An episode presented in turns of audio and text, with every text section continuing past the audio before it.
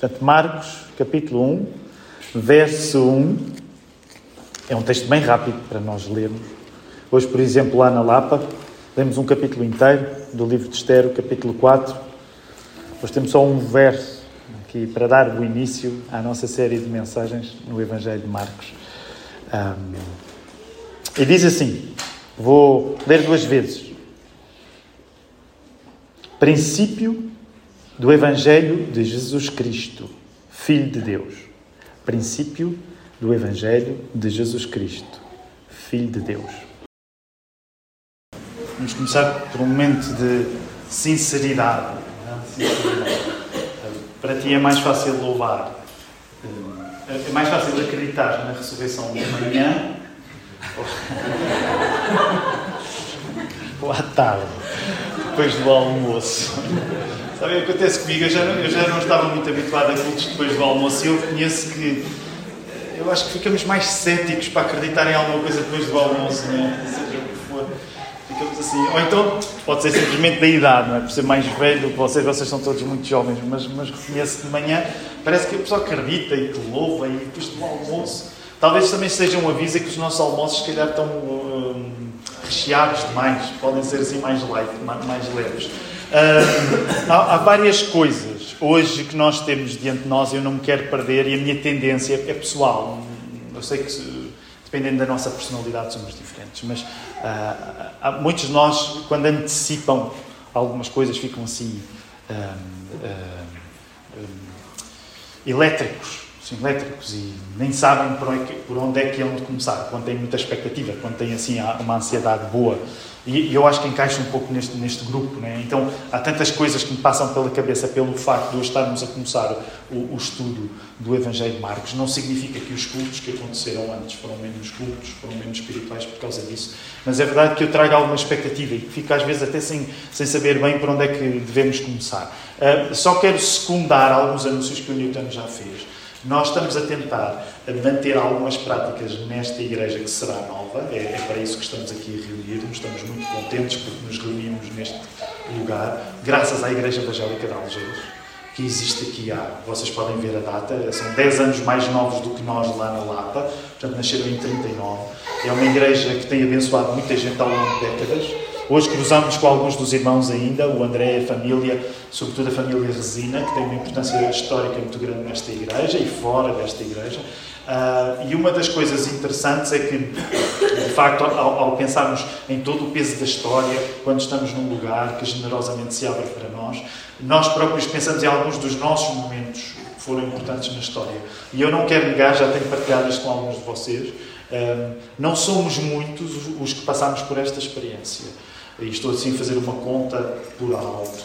Mas somos pelo menos quantos? Somos alguns que há 12 anos, 12 anos, o primeiro sermão foi pregado em setembro de 2011, que estávamos lá em São Domingos de Benfica. Quantos? Quantos daqui é que estávamos em São Domingos de Benfica? Só, só para ter uma ideia. Éramos poucos. Portanto, é? a maior, aliás, por exemplo, há alguns que estavam, mas que ainda não prestavam muita atenção à mensagem, os nossos filhos estavam lá. Portanto, eles são muito entusiasmados, eles vinham no carro a dizer: Papá, agora vamos ouvir pela primeira vez esta série de mensagens. Só que não, eles não disseram isso. Um, mas eles estavam lá, o Ricardo estava lá, Filipe, tu ainda não estavas lá, mas a Rita já lá estava, naturalmente a minha mulher também lá estava, e de resto, creio que mais ninguém estava. Uh, o que também significa que essa experiência, que para muitos de nós foi transformadora, para mim foi muito transformadora, de facto nós acarinhamos a ideia de voltar a vivê-la porque eh, é por aqui que eu quero começar, ainda antes de voltarmos ao texto bíblico. Apesar de, provavelmente, a maioria que aqui está ser crente, portanto, já, já, colocou, já colocou a sua confiança em Jesus, eu não vou perguntar para vocês não se sentirem na obrigação de responderem, está bem, está bem? Mas se eu fizer a pergunta que vocês não vão responder em voz alta, quantos de vocês já estudaram, assim, seriamente, um Evangelho do início ao fim? Talvez o número não seja maioritário, não é? Não sabemos.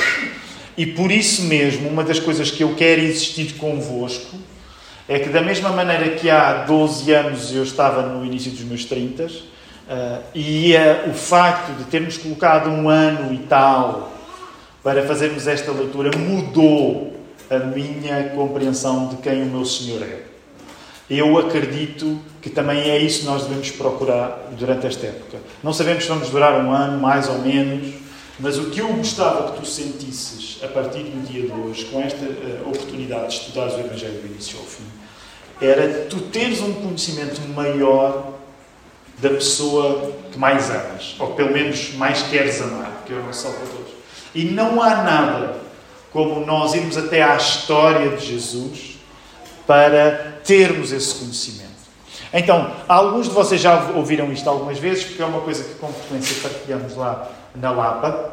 E eu sei que pode ser um pouco chato Uh, os pregadores aqui estão sempre a falar lá na Lapa, lá na Lapa, porque honestamente nós amamos a Lapa, mas o que desejamos é que no tempo de Deus esta comunidade viva independentemente da Lapa.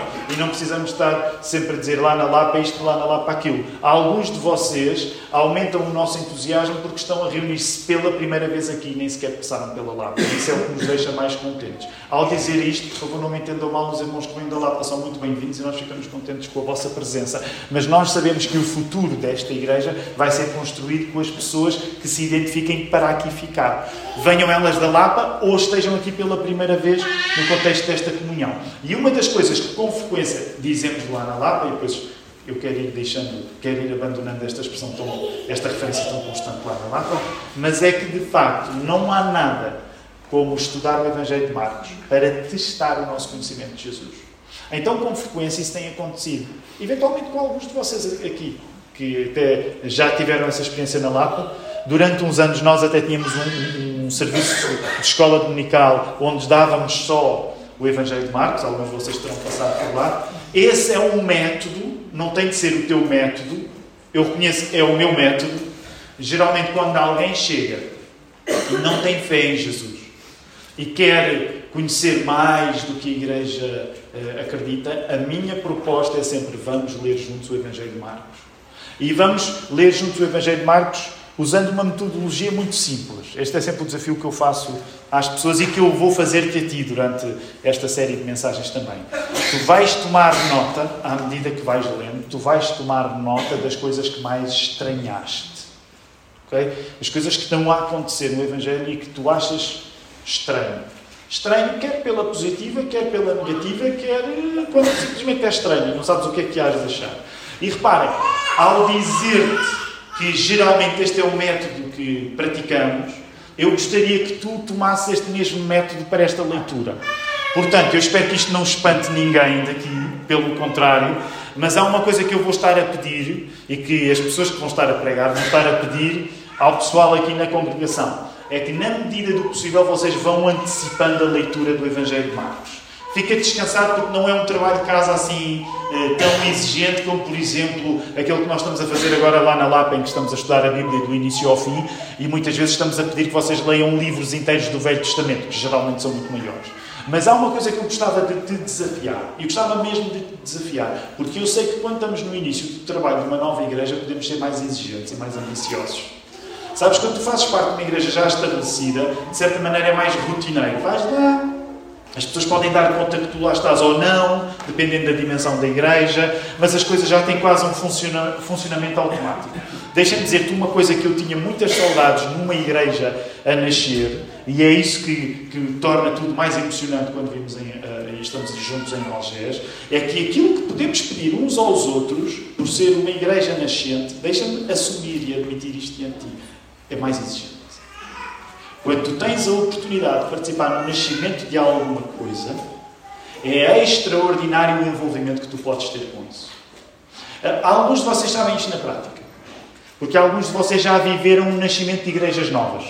E sabem que quando uma igreja nova está a nascer, não dá para nós nos envolvermos pela metade. Se tu estás envolvido com o nascimento de uma igreja nova, não dá para ficares pela metade. Se te vais envolver mesmo, Tens de estar por inteiro. Porquê? Porque é pedido muito mais de qualquer pessoa que está. É completamente diferente quando estás numa igreja que já tem uma certa dimensão, que tu podes ir quase naquela lógica de vou assistir ao culto. Quando estamos numa igreja que está a dar os primeiros passos, tu nunca vais assistir a coisa nenhuma. Quando dás por ti já te puseram a fazer alguma coisa, eh, é muito difícil escapar. Aliás, uma coisa engraçada que tem acontecido com alguns de vocês, que começaram a vir pela primeira vez aqui a Algés, alguns de vocês já tentaram vir aqui e já tentaram escapar sem que ninguém dê conta. Mas não é possível, não é? Não é possível, porque a gente dá conta. É impossível não dar conta. É diferente quando tu vais a uma igreja maior. Tu podes entrar. Aliás, eu sei como é que se faz. A pessoa chega um bocadinho depois, não é? O culto já começou, a pessoa chega um bocadinho depois. Ainda hoje eu vi isso acontecer na Lapa. Também é verdade que havia ceia, tudo estendeu um pouco mais e tu sais um pouco antes, não é? O último cântico, e hoje havia um carreirinho de pessoas ali, quando nos, levantámos para os últimos cânticos, houve um carreirinho que saiu para aí. Logo umas 20 ou 30 saíram logo naquela altura. Portanto, isso não é possível de acontecer aqui. Claro que tu podes chegar tarde ou sair mais cedo, mas eu quero dizer-te estas coisas para que tu entendas, se estás a sonhar com o que Deus vai fazer aqui, para que tu entendas que essa exigência um pouco maior é do melhor que te pode acontecer. E daí que eu vou-te pedir metodologicamente, na nossa maneira de estar juntos, de volta da palavra, que tu geralmente vás antecipando o texto que vai ficar para a semana seguinte. E vou-te pedir, mesmo que isso não aconteça nesta reunião, quando nós estamos todos juntos, mas eu vou-te pedir que tu tomes nota das coisas que tu achas estranho o Evangelho. Okay? Vocês já me ouviram, noutras ocasiões, a dizer isto. Uma das coisas que perturba mais a nossa leitura da Bíblia é a ausência dela. Quando nós lemos pouco a Bíblia, nota-se que apresentamos assim uma espécie de. Como é que eu diria? Há assim uma espécie de paz de espírito que é típica de quem lê pouco a Bíblia.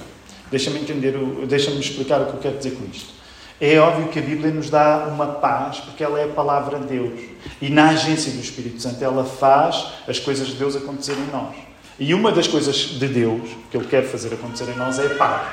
Mas também é verdade que quando tu lês a Bíblia, quando tu lês mesmo a Bíblia, tu habituas às coisas que na Escritura são estranhas e não as ignoras. E não finges que essas coisas não são estranhas.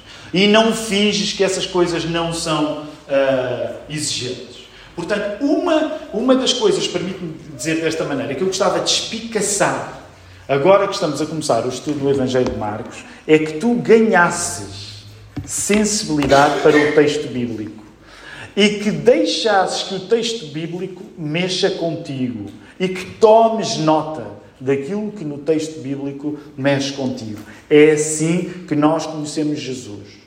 Nós que acreditamos que a Bíblia é a palavra de Deus, nós que acreditamos que a origem da Bíblia é divina, não achamos que a Bíblia se lê divinamente. E é por isso que tantas vezes nós estamos a lê-la com dificuldade, sem compreender. Há muita coisa que nos aparece no texto bíblico que nos suscita eh, perguntas, dúvidas, lutas. E uma das coisas que eu te quero dizer é que isso faz parte do processo de Jesus se revelar a ti. Portanto, quando o Espírito Santo nos guia na Bíblia, isso não acontece sem que todo este processo complicado de perguntas, dúvidas também apareça. E é isso também vai tornar, neste período de tempo que vamos estar a estudar o Evangelho de Marcos, uma altura absolutamente excepcional. Porque tu vais estar a lidar com o que o texto diz. Tu não vais estar a lidar com aquilo que gostavas que o texto dissesse. Tu vais estar a lidar com aquilo que o texto diz. Tu não vais estar a lidar com o Jesus que tu preferias encontrar. Tu vais estar a lidar com o Jesus que te encontra mesmo a ti. Tu não vais estar a lidar com uma igreja que escolhe as coisas agradáveis para tornarem a nossa vida cristã mais fácil. Tu vais estar a lidar com uma igreja que lê a Bíblia, se possível, de fio a pavio e deixa que seja a palavra a marcar o ritmo da nossa comunidade. Compreendes? Isto não quer dizer que nós lemos sempre a Bíblia desta maneira, mas um dos privilégios que nós temos quando começamos a ler um livro do início ao fim é que tu não podes selecionar. Tu não podes selecionar. Tu deixas que seja a palavra a selecionar-te a ti para que tudo tenha de ser lido. E não andas a escolher as coisas onde é mais fácil tu exerceres domínio e controle sobre elas. Essa é uma das maravilhas que acontece quando nós lemos qualquer livro da Bíblia, mas, por exemplo, este Evangelho de Marcos em particular. Vamos lá ao início, verso 1. Quem é que fez o trabalho de casa? Era muito simples, não é? Era só ler, era só ler. Era só ler. Princípio do Evangelho de Jesus Cristo, Filho de Deus. Nós temos hoje em dia, dentro da igreja, um lobby forte, que é o chamado lobby grego dentro da igreja, que é constituído pelas pessoas que andam a estudar grego e que, claro, que vieram preparadas para este sermão no grego, não é? Filipe, como é que é? Como é que começa? Arque. Arque.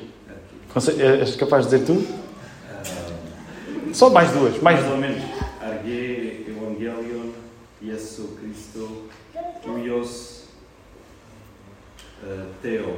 É assim, pronto, é assim, ok? Não sei se está tudo bem, mas... mas é, é, é, arque.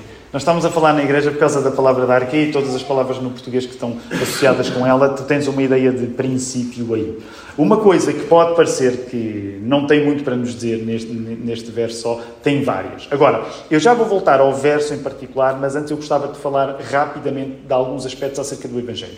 E não julgues que este sermão vai ser como se fosse uma aula, porque não é uma aula. Okay? Há uma diferença de, por exemplo, tu teres uma aula acerca do Evangelho de Marcos e ouvires uma mensagem, ouvires um sermão acerca do Evangelho de Marcos. Eu não vou dar uma aula, mas há algumas coisas que eu gostava de dizer e que se podem aproximar um pouco do ambiente da sala de aula, mas acerca de Marcos, está bem? Para tu começares a ter algum contexto do Evangelho de Marcos em particular. E por isso gostava tu, de te apresentar o autor Marcos. Quem é Marcos? Neste caso não é só Marcos. Qual é o primeiro nome dele? Eu vou fazer algumas perguntas, a igreja é mais pequena, portanto pode ir, pode ir respondendo. Qual é o primeiro nome de Marcos? João Marcos. Geralmente, em todas as igrejas evangélicas em Portugal, há um João Marcos, não é? É um, é um nome comum e é um nome muito bonito, deixa-me dizer. Não estou certo que, por exemplo, na Lapa existe algum João Marcos, que eu acho que não existe nenhum João Marcos na Lapa, mas é um nome muito bonito. Para uma igreja que precisa de referências de nomes para bebés, aí está mais um para nós podermos pensar. Quem é este homem? Quem é este homem?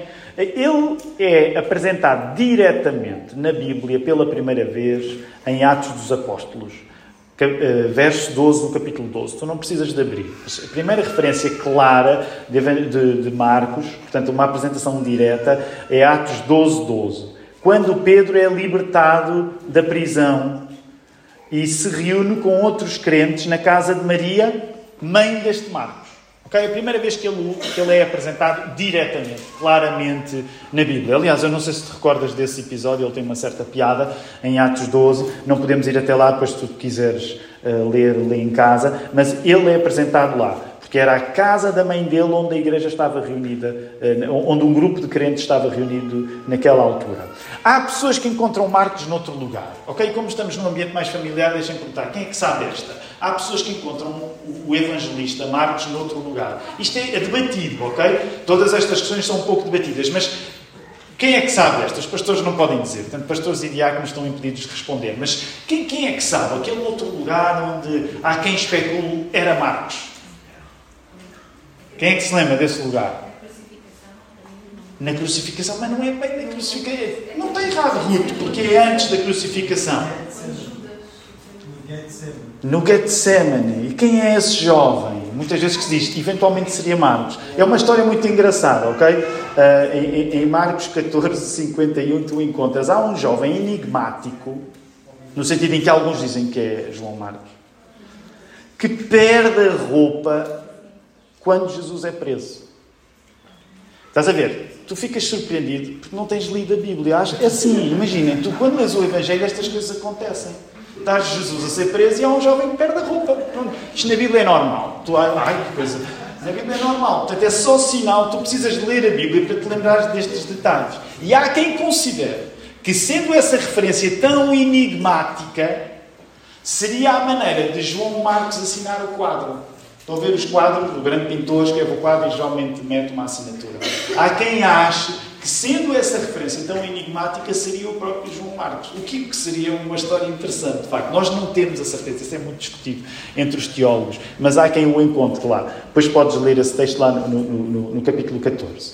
O que é que nós também sabemos acerca dele? Primeiro aspecto, era primo ou sobrinho, porque de, quando tu vais para estas questões de primos e sobrinhos, às vezes até irmãos, a, a maneira como os, os, graus familiares são apresentados na Bíblia não é linear em relação aos nossos graus familiares. Por exemplo, ainda hoje o Filipe estava a dizer isto, que, por exemplo, Esther como prima, não é? Mas algumas vezes tu ouves dizer como sobrinha. Então, eh, nem sempre há um consenso acerca disto. Portanto, ele pode ser primo ou sobrinho de quem? De Barnabé. Tu reconheces essa referência em Colossenses, no capítulo 4, no verso 10. Barnabé, nós sabemos, era um cristão eminente em Jerusalém e que apoiou o apóstolo Paulo. Quando? Quando é que Barnabé apoiou o apóstolo Paulo? Pergunta, responde. Aqueles que souberem. Quando é que Barnabé apoiou o apóstolo Paulo? Numa altura muito uh, específica e muito difícil. Foi quando? Quando é que Barnabé apoia logo o apóstolo Paulo? Quando? Como? Quando Paulo se converte. E Barnabé é aquela voz da fé. Porquê? Paulo era um reputado perseguidor dos cristãos. Imagina a notícia do maior perseguidor de cristãos a tornar-se cristão. Provavelmente tu alinharias pelo diapasão do cuidado. Epá, espera aí. Porque Paulo estava envolvido na perseguição direta e na morte de cristãos. Portanto, quando se começa a ouvir dizer, sabes quem é que se converteu? Quando se começa a ouvir, sabes quem é que é evangélico agora? Não é? Naquela altura, sabes quem é que se tornou evangélico? O apóstolo Paulo. O apóstolo, não, espera, não chamavam apóstolo aí. Saulo tornou-se evangélico. E, e há uma reserva imediata. Barnabé é o homem que se junta, que acredita em Paulo. Agora, fixa isto. Porque significa que havia uma ligação especialíssima entre Paulo e Barnabé. Ora, curiosamente, essa ligação especialíssima que havia entre Paulo e Barnabé vai ser colocada em causa por quem? Pelo nosso querido João Marcos. O que é que acontece? Não precisas de ir lá, mas Atos 12, 25 fala-te numa primeira viagem missionária à Antioquia em que Marcos acompanha Paulo e o seu tio, tio eh, primo, seja o que for. Portanto, Marcos acompanha Paulo e Barnabé. Paulo e Barnabé, aquela dupla missionária, tem um estagiário com ele, com eles, que é Marcos, João Marcos. E sendo João Marcos auxiliar de Paulo e Barnabé, ele acaba inesperadamente por desertar do grupo em Perge. Tu encontras isso no capítulo 13, no verso 13 do livro dos Atos dos Apóstolos. O que é que acontece aí? Há uma discussão enorme entre Paulo e Barnabé. Olha lá a coisa triste. Barnabé, que tinha sido aquela pessoa a acreditar no apóstolo Paulo, por causa de João Marcos, e, permitam-me usar esta expressão, porque João Marcos foi menino e deixou o grupo a meio, gera uma discussão tal entre aquela dupla especial, que aquela dupla especial, na altura, o que é que aconteceu? Acabou por causa Marcos. Imaginem. Sabem porque é que estes detalhes são importantes? Porque muitas vezes nós idealizamos a vida cristã. E a vida cristã só é idealizada com quem não lê a Bíblia. Se tu fores ler a Bíblia e leres estas histórias, tu percebes que, infelizmente, onde há cristãos, às vezes há discussões. E onde há cristãos, há desavenças. E às vezes há duplas incríveis, como era a dupla de Paulo e de Barnabé, que acabou. Essa dupla acabou. E o culpado, vamos dizer assim, foi João Marcos. É este homem que escreve o Evangelho. Por causa de João Marcos, Paulo e Barnabé zanga-se e Barnabé vai seguir com Marcos para Chipre e Paulo vai arranjar outro companheiro para substituir Barnabé. Quem é o companheiro de Paulo? Pois, Silas. Então Paulo e Silas foi para a Síria. Sabem qual é uma coisa muito bonita que fica nas entrelinhas de todo o Novo Testamento? É que tu sentes-te consolado quando vês que anos mais tarde Marcos vai voltar a ser útil a Paulo, que reconhece Paulo agora a importância de João Marcos. Portanto, aqueles homens reconciliaram-se. E isso é muito bonito. Tu vais encontrar isso em Colossenses 4.10, segunda carta que Paulo escreveu a Timóteo 4.11, Filemão 24. Então, tu encontras uma história nos bastidores que, graças a Deus, acabou bem. João Marcos foi o motivo da dupla missionária imbatível de Paulo e Barnabé se separarem. Eu imagino Paulo, eu imagino, tu imaginas Paulo, é? nós amamos Paulo. Eu imagino Paulo a pensar assim: este miúdo, com este miúdo nunca mais. Eu não, eu não vou gastar tempo com meninos. Ele provou que é um menino, eu não. Já, já é a minha imaginação, mas eu imagino Paulo a dizer coisas como Uh, quem, quem dorme com crianças, não é? Conhecem o provérbio? Não conhecem, não conhecem o provérbio? Não conhecem o provérbio? Incrível. No Brasil não se diz que quem dorme com crianças acorda molhado. Olha, a Gabriela não conhecia. Não, não. Não. Quem... Mas olha, provavelmente é uma experiência que vocês em breve vão ter. Cuidado, é? eu imagino o apóstolo Paulo a dizer isso. Esse miúdo a mim não me engana mais e por aí fora. Mas ao mesmo tempo, imagina uma coisa ainda mais bonita do que os erros de Marcos terem ficado na primeira linha. Foi o arrependimento de Marcos. E Paulo ter sido, uh, Marcos ter sido reabilitado. Portanto, imagine, isto, é, isto, é, isto é muito importante na nossa vida, porque não estando aqui tudo isto contado, está nas entrelinhas uma das coisas que te deve animar nesta tarde. Há momentos em que o teu relacionamento com algumas pessoas pode até chegar ao fim. Mas pela graça de Deus ele pode ser curado. Portanto, a mesma pessoa com quem tu tiveste uma quebra muito grande, traumática, pela graça de Deus, pode ser uma pessoa que tu no futuro venhas a dar-te bem outra vez com ela e venhas a colaborar. Isso é tão bonito. E essa história aconteceu. última referência bíblica a Marcos é da primeira carta de Pedro, no capítulo 5, no verso 13. Não precisas de abrir. Onde Marcos é mencionado, e este aspecto é muito importante hoje. Marcos é mencionado como filho espiritual do próprio apóstolo Pedro.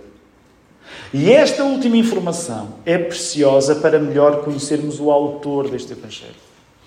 Porque, segundo a tradição cristã, crê-se que na prática o nosso João Marcos terá funcionado como uma espécie de discípulo de Pedro. E quando digo discípulo de Pedro, um pupilo de Pedro alguém formado por Pedro. Quando tu, por exemplo, vais para os escritos da Igreja Antiga, tu ouves Papias, que era bispo de Hierápolis, na atual Turquia, discípulo do apóstolo João, Papias, que alguns entre o ano 124 e o ano 140 de Cristo, afirma que Marcos seria o intérprete de Pedro em Roma.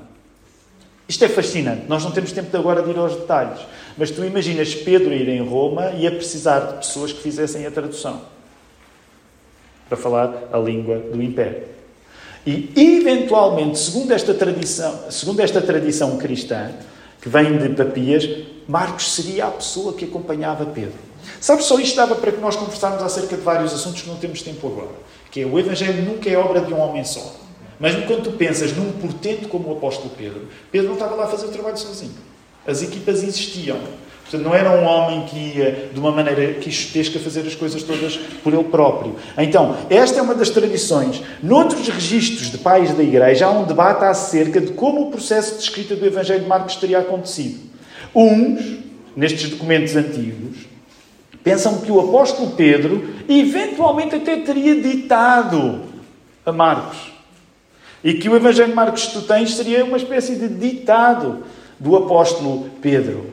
Outros pensam que Marcos teria tomado a iniciativa de escrever o Evangelho a partir daquilo que Pedro tinha ensinado. Debate-se ainda se o Evangelho tinha sido escrito durante a vida de Pedro, ou se, sendo Pedro ainda vivo, haveria da parte dele sua, o seu patrocínio e a sua benção para o Evangelho de Marcos. Geralmente, quando falamos de datas, crê-se que o Evangelho de Marcos é o primeiro Evangelho a ser escrito aí por volta do ano 60. E de um modo geral, os estudiosos, que raramente concordam em alguma coisa, quando vais estudar teologia, aliás, aqueles que andam, temos aqui alguns alunos do seminário Martin Butzer, sabem disso, não é?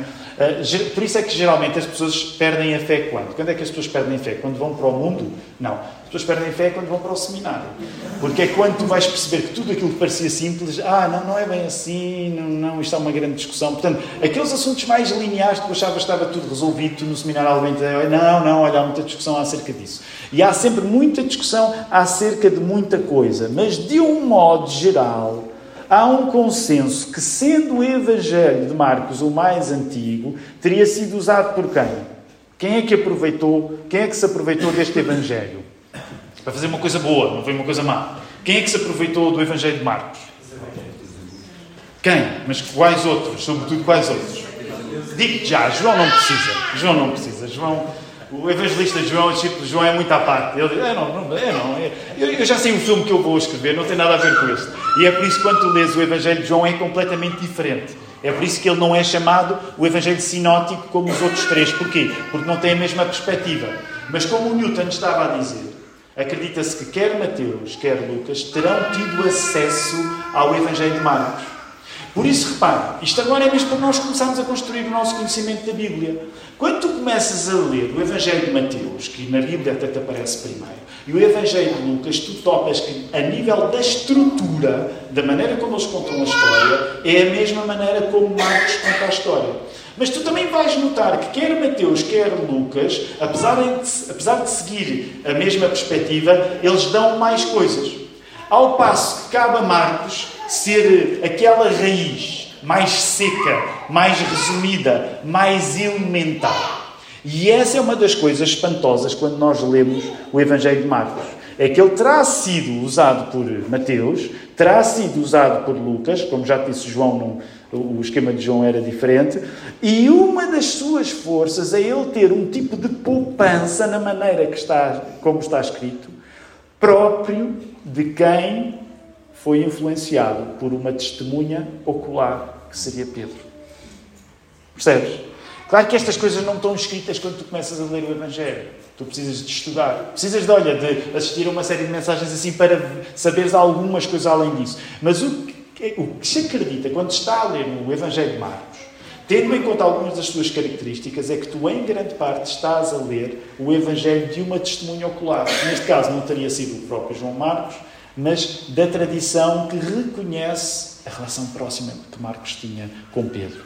Tanto que há alguns que gostam até de pensar que é uma espécie de Evangelho de Pedro. Ok?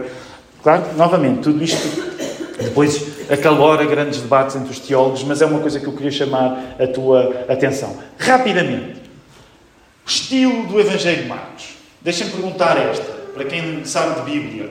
Eh, qual é a palavra mais repetida no Evangelho de Marcos?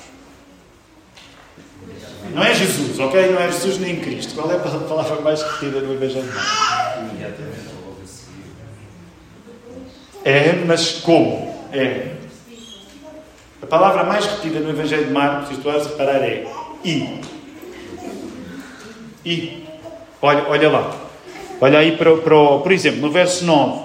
E aconteceu naqueles dias que Jesus, tendo ido de Nazaré para a Galileia, olha aí no verso 14. E depois que João foi entregue à prisão, Uh, olha aí no verso 20. E logo saindo da sinagoga, olha aí no verso 40. E aproximou-se dele um leproso, olha aí no verso 1, capítulo 2. E alguns dias depois, olha aí no verso 13, capítulo 2. E tornou a sair para o mar, uh, olha aí no verso 23. E aconteceu, é assim, Marcos é assim, ele está a contar a história. E ele está a contar a ação. É a ação atrás de ação. É muito diferente de Mateus é muito diferente de Lucas e ainda é mais diferente de João. Uh, um dos meus cantores preferidos, o Nick ele, ele dizia acerca de, de, do Evangelho de Marcos, ele tem uma expressão muito interessante. Ele diz que Marcos é um estrépito de ossos, cru, nervoso e parco de informações. E essa é uma das coisas que eu gostava que tu acarinhasses quando lês este Evangelho. Porque é um Evangelho que não explica quase nada.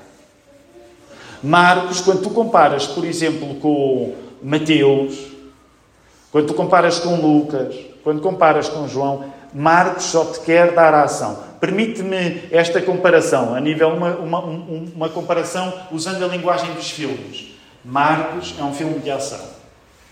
E, e, e. O que quer é demonstrar-te aquilo que vai acontecer a seguir.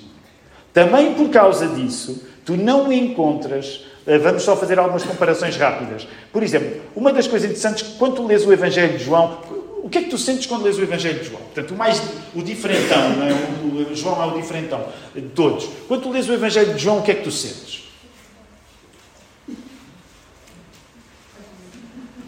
É o que tu sentes. Rapidez, sentes. No, no João, sim, ser sincero, não, não mintas, Newton. Começaste a dizer rapidez, agora tens de ir até ao fim. Ah, não, não, João, o João, o João. O João acho que é Cristo. Acho que uma das palavras mais repetidas em João é Cristo. Muito bem, sem dúvida. Também por causa disso, o que, é, o que é que tu sentes quando lês o Evangelho de João? É uma expressão, é uma expressão mitológica de quem Cristo é. Exatamente. Por exemplo, quando, tu, quando vais ler o Evangelho de João, que é considerado o último Evangelho a ser escrito, Portanto, já ali, cerca do ano 90. O Evangelho. Uh, uh, uh, aliás, não tenho certeza agora, estou a pensar no Apocalipse, não necessariamente no Evangelho de João, mas depois vocês, algum de vocês pode googlar aí e dizer as estimativas em relação ao Evangelho de João. Mas é considerado o último a ser escrito dos Evangelhos.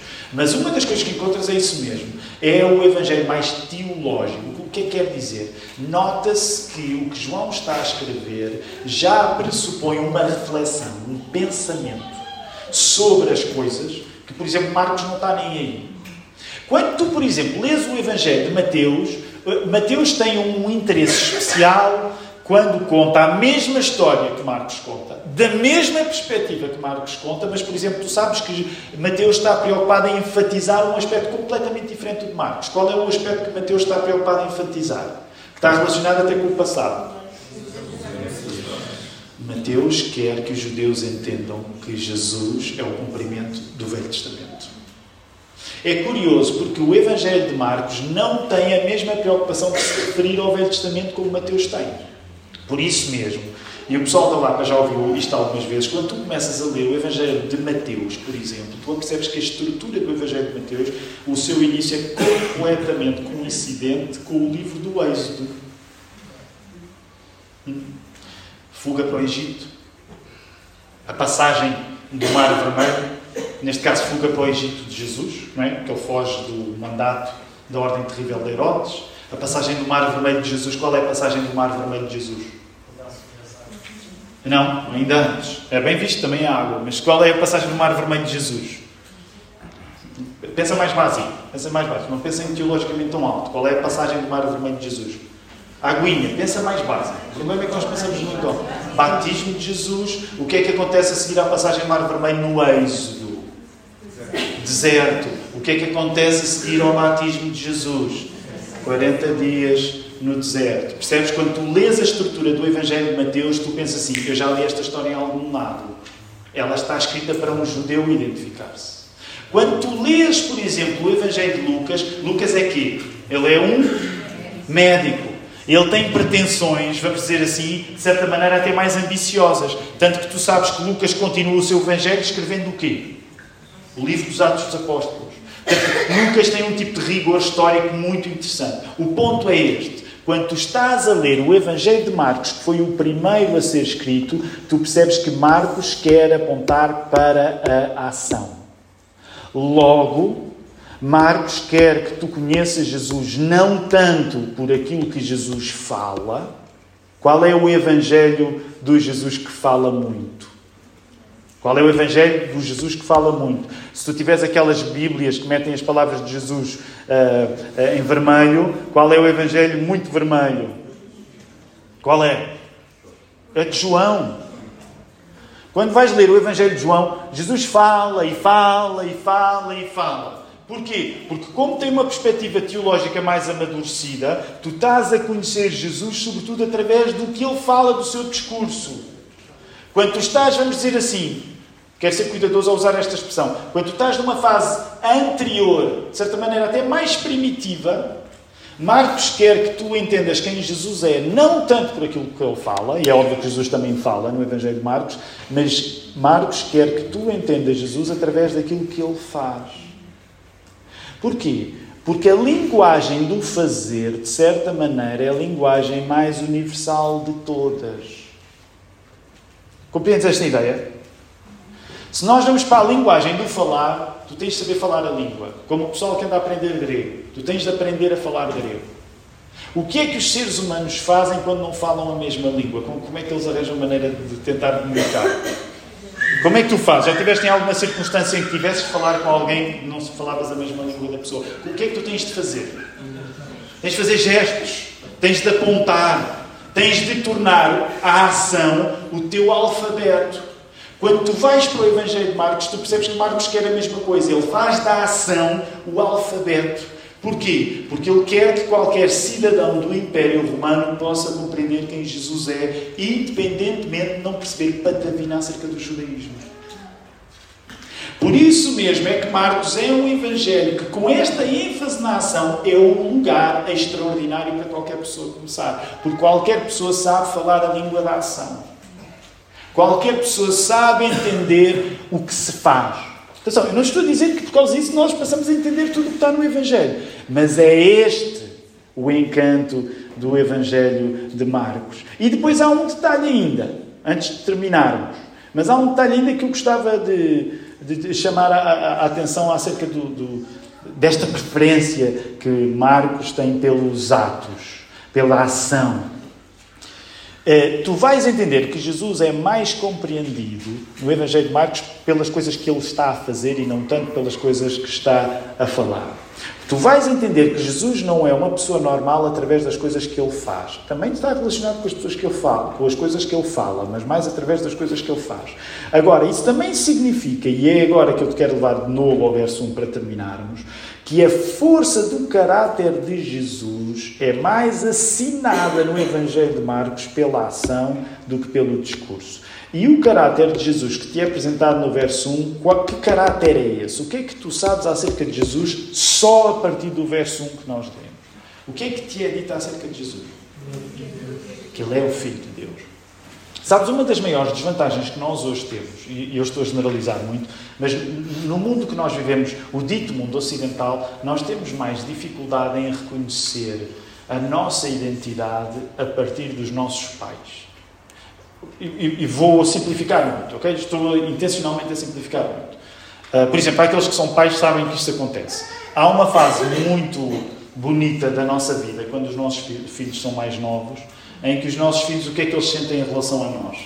Isto hoje é uma maneira de me lamentar e de pressionar os meus filhos na presença de tanta gente, não é? Mas há uma fase muito bonita na nossa vida, quando temos filhos mais novos, em que é que os, meus filhos, em que é que os, os nossos filhos sentem em relação a nós? Hã? Orgulho, orgulho. Eles gostam de nós, eles gostam de se associar connosco, eles gostam de passar tempo connosco, eles até falam acerca de nós na escola e tudo. Né? Essa, isso dura mais ou menos até que idade? Hã? É? A partir ali de quê? De... Onde é? Depende, às vezes há uns mais precoces, 10, 11, 12. O que é que acontece aos 13 anos? O que é que os teus filhos pensam acerca de ti, de um modo geral? Eu não lhes vou perguntar, está bem? Não vou perguntar, mas geralmente é quando tu sentes, uau, passou rápido.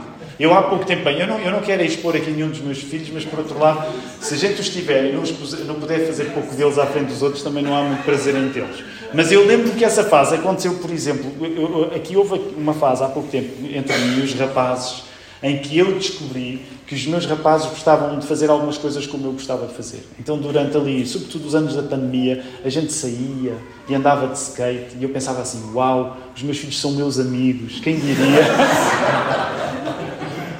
Eles gostam de mim. Primeira vez que alguém gosta de mim. Um, tirando a minha mulher, que às vezes gosta de mim. Uh, mas pronto, eu vou terminar este exemplo, porque senão isto não vai parar bem. Mas eu lembro que começou, o Joaquim começou a ficar um bocado mais velho e no espaço de meses eu perdi o Joaquim para a sociedade. Ele começou a deixar de ter prazer em fazer coisas que fazia comigo que era bom a fazer. E eu pensei, pronto, já perdi este filho, já não. Obviamente estou a exagerar, estou a brincar, eles sabem que eu, que eu estou a exagerar, eles conhecem os meus exageros. Mas porquê é que eu estou a falar nestes assuntos? Porque em grande parte na nossa sociedade ocidental nós achamos que somos, sobretudo, não tanto a partir de continuarmos a história dos nossos pais mas sobretudo a partir da adolescência de criarmos a nossa própria história. E tu sabes que à medida que ficas mais velho, provavelmente o que vais aceitando um pouco melhor é que na prática não és assim tão diferente dos teus pais. E eu acho que há até uma espécie de maturidade que só começa na nossa vida quando as coisas que sempre te irritaram nos teus pais, tu começas a reconhecê-las em ti próprio. E tu dizes não acredito, a doença passou para mim também. Não é? E é só aí que a nossa maturidade realmente começa. Porque até lá nós estamos em fase de negação a achar que nós vamos ser em oposição aos nossos pais.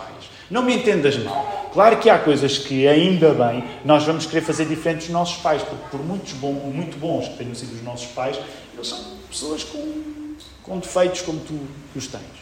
O ponto desta comparação é que uma das coisas que nos não ajuda a entender a força do primeiro verso deste capítulo 1 é que no contexto judaico tu teres uma afirmação que Jesus Cristo é o Filho de Deus significa que ele é a continuação do caráter do seu Pai.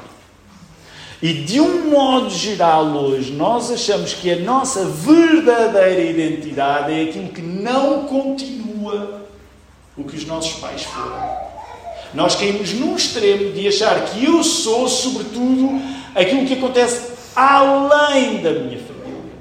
Mas quando tu chegas a um texto com estas características, tu tens de compreender que a afirmação bombástica com que este Evangelho começa a afirmação bombástica com que este Evangelho começa é que não é possível ser filho de Deus sem ter de Deus o caráter. Isso significa que tu vais ouvir a história de um homem que não é apenas homem. Porque ao ser filho de Deus, ele é também Deus. E essa é a afirmação mais chocante que poderia ser feita no contexto do judaísmo acerca de um homem. Porque a ideia de que um homem poderia ser Deus era uma ideia completamente inaceitável. Mas é precisamente aí que o Evangelho de Marcos começa. Agora, eu quero terminar esta mensagem rapidamente só fazendo uma aplicação para ti, voltando a Marcos e voltando a Pedro. Novamente, o que eu te estou a dizer não está aqui pespegado no verso 1, ok? E eu vou pedir que tu, para a próxima semana, possas ler o capítulo inteiro. É pouco, não é muito, ok? Mas tu possas ler o capítulo 1 inteiro e possas tomar nota das coisas que são estranhas para ti. Quando eu digo que são estranhas, às vezes, imagina, ah, se é uma coisa que tu gostas muito, toma nota. Se é uma coisa que não gostas nada, toma nota também. Quando eu digo estranha, é para poder dar para os casos todos diferentes. Mas a última coisa que eu gostava de transmitir hoje, para que isto possa ser um alimento espiritual para ti durante a semana, é voltar a colocar-te nas coisas que acontecem no bastidor para que este Evangelho tenha chegado até nós. E nos bastidores deste Evangelho, tu tens um evangelista, ok? Um evangelista a contar aquilo que provavelmente lhe foi dito por um apóstolo. O evangelista é Marcos, o apóstolo é Pedro.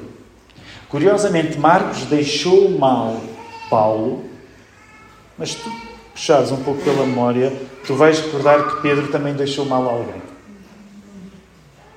Quem é que Pedro deixou mal? Jesus. Então, esta é uma das coisas apaixonantes no início do Evangelho de Marcos. Tu tens o evangelista que tem um cadastro missionário que não é brilhante, a dar voz ao apóstolo que também teve um cadastro apostólico que não foi brilhante. Tu só podes aceitar esta história não porque Marcos fez as coisas certas do início ao fim Tu só podes aceitar esta história não porque Pedro fez as coisas certas do início até ao fim, mas tu só podes aceitar esta história se tu criares uma ligação entre este Jesus, que é filho de Deus, e por causa disso é Deus também a dar uma vida nova ao evangelista Marcos e ao apóstolo Pedro. Portanto, pensa nisto. O grande projeto do estudo do Evangelho de Marcos, ao qual chamamos milagres no coração, e depois tu vais perceber porque hoje não há tempo para, para mencionar todos os aspectos fundadores deste estudo, mas uma das coisas que eu gostava que tu pensasses no início do estudo do Evangelho de Marcos é que se Jesus tem o poder de reabilitar Marcos, que deixou mal Paulo, se Jesus tem o poder de reabilitar Pedro, que deixou o próprio Jesus mal, quando tu lês a história em que estes dois homens participam, Jesus tem o poder para ter graça para contigo também. E da mesma maneira que Marcos teve uma segunda oportunidade e que Pedro teve uma segunda oportunidade, a história do Evangelho de Marcos é a história, se tu quiseres, da tua segunda, terceira, quarta ou quinta oportunidade. Porque o nosso Jesus não somente é Deus, como é um Deus que, quando se revela a nós, revela-se através da sua graça. Então, o meu desafio para ti no final desta tarde, é que tu possas ir para este Evangelho de coração cheio para aquilo que a graça de Jesus quer fazer contigo. E teres uma nova estação a começar na tua vida, porque esta mesma nova estação foi a experiência de Pedro, foi a experiência de Marcos. Não há razão para não ser a tua experiência também. Vamos responder ao nosso Deus gracioso, ao nosso Jesus Salvador, usando a nossa voz. Só podemos responder em adoração, só podemos responder em louvor. Vamos fazer.